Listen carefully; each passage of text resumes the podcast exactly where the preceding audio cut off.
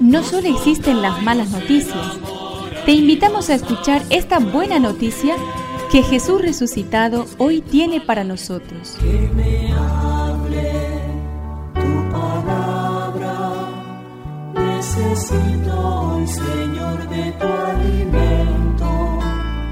Hoy en todo el mundo se escuchará esta palabra. Marcos 1 del 29 al 39. Jesús salió de la sinagoga y fue con Santiago y Juan a casa de Simón y Andrés. La suegra de Simón estaba en cama, con fiebre, y se lo dijeron de inmediato. Él se acercó, la tomó de la mano y la hizo levantar.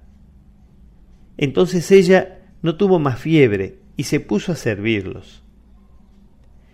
Al atardecer, Después de ponerse el sol, le llevaron a todos los enfermos y endemoniados, y la ciudad entera se reunió delante de la puerta. Jesús curó a muchos enfermos que sufrían de diversos males y expulsó a muchos demonios. Pero a estos no los dejaba hablar porque sabían quién era Él. Por la mañana, antes que amaneciera, Jesús se levantó, salió y fue a un lugar desierto. Allí estuvo orando. Simón salió a buscarlo con sus compañeros y cuando lo encontraron le dijeron, Todos te andan buscando. A lo que él respondió, Vayamos a otra parte a predicar también en las poblaciones vecinas, porque para eso he salido. Y fue predicando en las sinagogas de toda la Galilea y expulsando demonios. Que me tu espíritu, necesito que me Todos te están buscando, cada uno a su manera. La razón de este interés es fácil de comprender. Como se nos ha hecho para estar siempre a su lado, no se encuentra descanso sino viviendo en Dios y con Dios.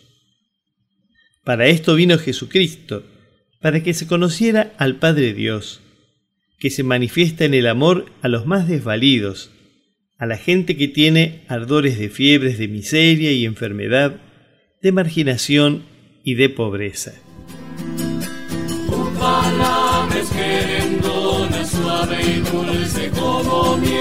Es una contribución de la parroquia catedral para este año misionero diocesano.